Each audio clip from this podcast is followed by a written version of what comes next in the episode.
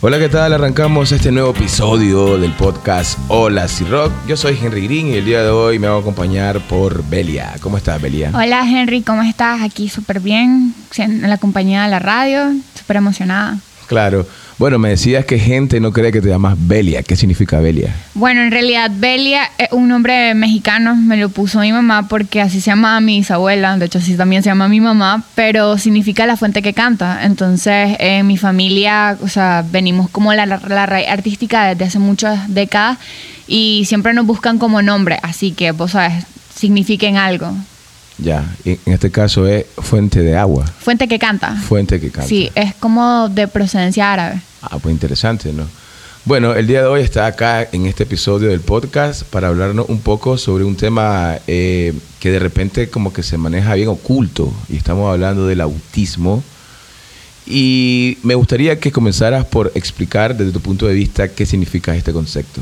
Ok, el autismo es, una, un trastorno neurológico que eh, por, a pesar de las opiniones de la gente o lo que las personas este, llegan a, pensar acerca del autismo, no es un problema, no es una enfermedad, sino que es un, síndrome que te afecta la percepción que tienes del mundo. O sea, vos sos una persona completamente funcional en la mayoría de los casos, dependiendo, este, claro, del grado de autismo que, que tengas, pero el mundo de una forma distinta. Muchas personas incluso se han atrevido a decir que el autismo es como el nuevo paso en la evolución del hombre a nivel neurológico, porque tenés una percepción mucho más amplia, tus sentidos este, son capaces de captar más cosas de manera más rápida, mucho más aguda, entonces este, pueden llegar a decir que es como el paso en la evolución del hombre. Me parece interesante esto porque yo he visto eh, películas posiblemente de personas que tienen autismo y tienen una especie como de poder especial. Pero esa es la parte positiva, ¿no? Que como bien bien dijiste, desde el punto de vista mental, pues tener otra percepción del, del mundo, del universo, del hoy. Pero ¿cuál sería la parte negativa? ¿Tiene una parte negativa todo este mundo del autismo? Claro, eh, el autismo de hecho tiene grados en los que las personas pues pueden ser funcionales, como el autismo leve, que lo llamamos autismo o síndrome Asperger, que es el autismo en su alta funcionalidad. Y también está el grado medio y grado alto de autismo, donde las personas muy difícilmente pueden llegar incluso a comunicarse, porque no la parte cognitiva eh, no funciona muy bien, tienen problemas incluso psicomotores, puede que algunos niños aprendan a caminar hasta los 5 años de edad. Entonces, como que todo en exceso es malo, vos sabes. Incluso las personas normales, a veces, o sea, normales, entre comillas, este, que tenemos bien desarrollado toda la parte este, cognitiva del cerebro, eh, muchas veces tendemos a tener ciertos retrasos en los procesos de, aprendizaje. Y estas personas este, con estos grados de medio a alto de autismo, mucho peor.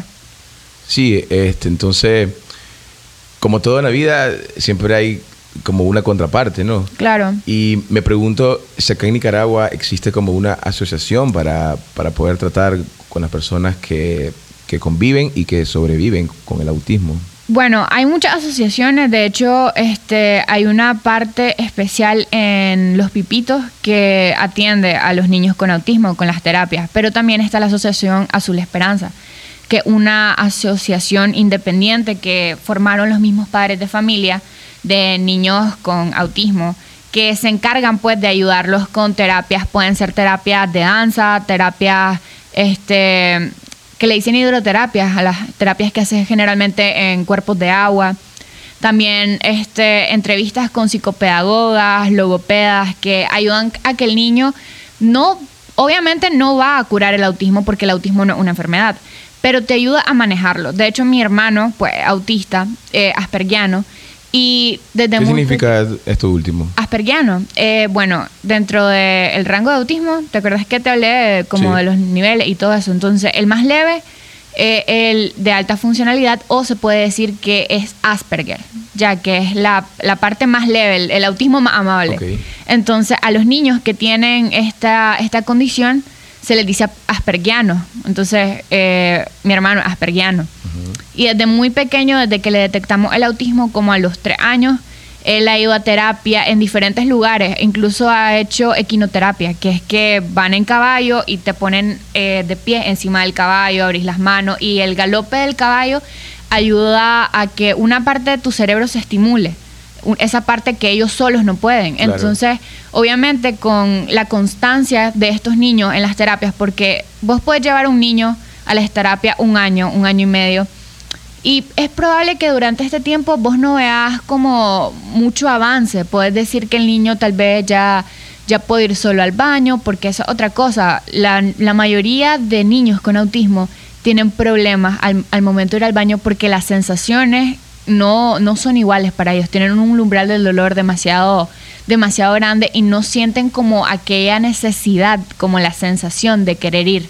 Entonces es muy complicado. Y este tipo de terapia ayuda en que ellos vayan desarrollando esa parte de las sensaciones, de saber que cuando toco esta mesa o cuando toco un caballo, esto es lo que produce en mi cuerpo. Entonces ya va como, como desarrollándose, o sea, todo en sincronía. Pueden pasar años, hasta dos, tres años, para que vos veas que tu niño realmente está como eh, dando respuesta a todas las terapias en sincronía con, con, los colegios, que de hecho esto es una parte muy importante porque no hay colegio en Nicaragua todavía como especializado en, en el autismo. La inclusión con los niños que tienen autismo todavía no es una realidad en todos los colegios del país. Y eso en comparación con el mundo en el mundo sí hay colegios con... Muy pocos. Con esta apertura. Hay que decirlo, muy pocos. La verdad es que en los colegios eh, tocan muchas veces como otro tipo de inclusión, como a niños con síndrome de Down, este, niños con hiperactividad y este tipo de cosas. Pero el autismo como tal es algo muy difícil de detectar, de hecho, y muy difícil de, tratar y de adecuar, porque tienen que hacerte un, un pensum especial o sea, a mi hermano le tuvieron que hacer una adaptación curricular porque no podían ponerlo a exponer. O sea, se paralizaba, entraba en una crisis. Entonces, ¿cómo hago yo para que este niño que tiene autismo aprenda a hablar en público? Claro. Entonces, no todos los colegios... con otros Sí, que, que, que, pueda estar en, en un entorno abierto, porque al final estos niños van a crecer y dentro de poco ya no va a ser el colegio donde mi mamá está detrás de mí, sino que va a ser una oficina donde tal vez mi compañera tiene las uñas pintadas y, yo no puedo controlar eso. No puedo decirle, no te pintes las uñas porque me molesta, porque me da ansiedad. Entonces ellos tienen que aprender a convivir con todo tipo de personas. Y esto es lo que en muchos colegios no se ha venido trabajando, como hablarle a los niños que no tienen esta condición de que existen compañeros que puede que la tengan y hay que tener tolerancia, hay que tener respeto y hay que conocer sobre todo, porque a través de el conocimiento del aprendizaje es que uno puede desarrollar la tolerancia. Precisamente, qué, bonito esto que decís porque hay eh, varios segmentos de personas, de humanos que son de alguna manera u otra marginados y pues de repente como que están en el olvido, ¿no?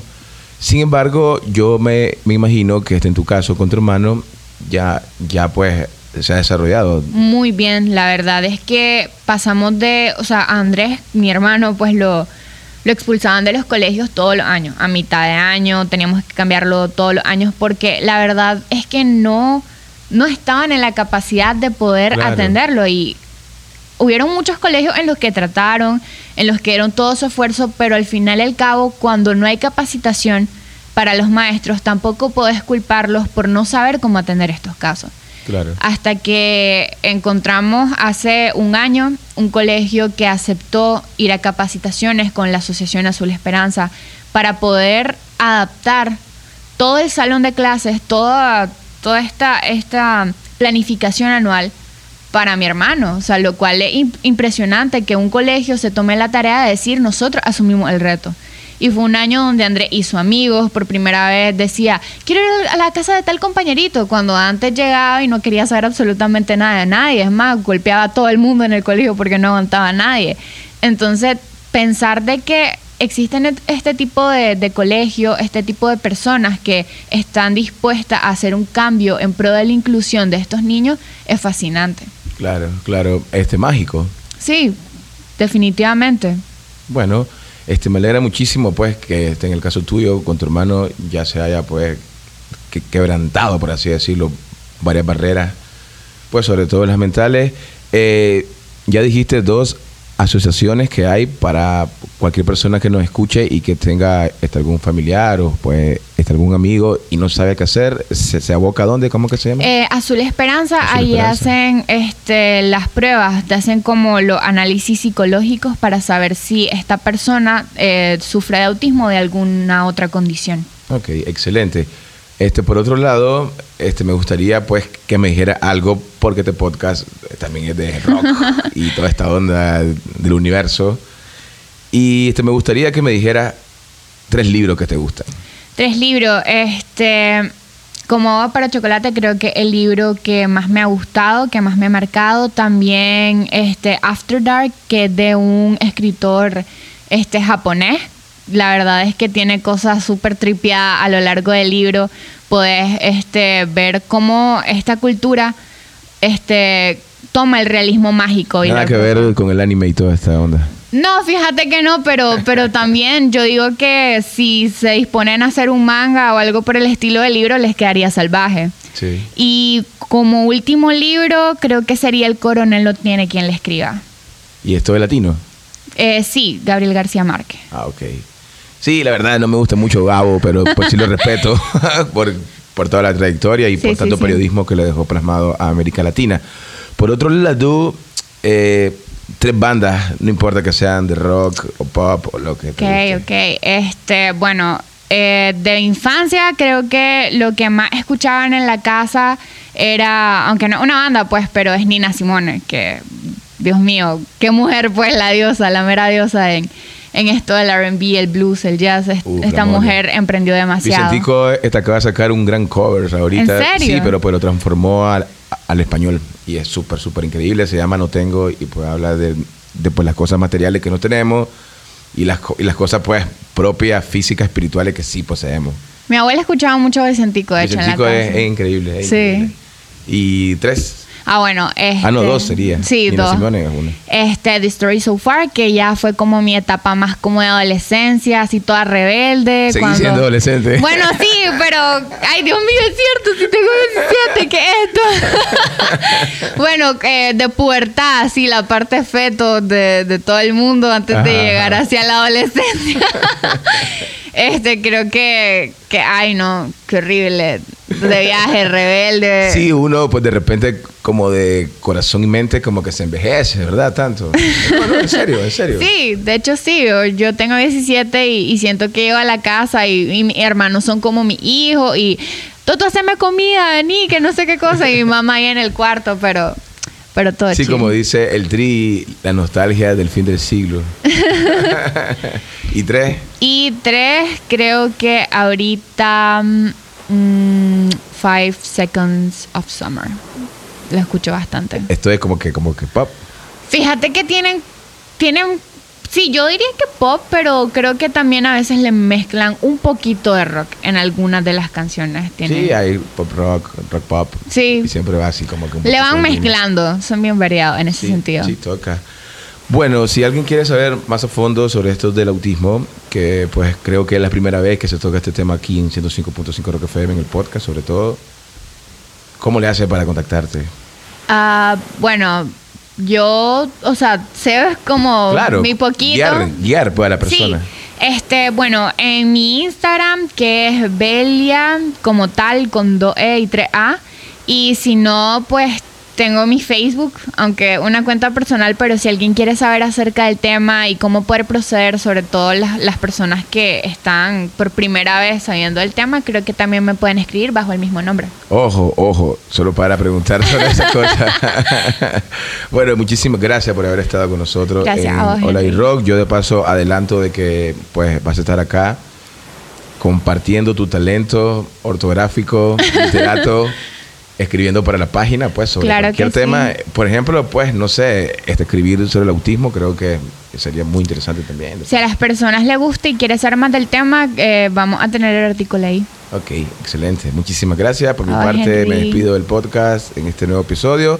Les recuerdo, como siempre, que estamos en todas las plataformas de streaming, en Spotify, en Anchor, en iTunes, etcétera, etcétera, brother. Será hasta la próxima. Adiós.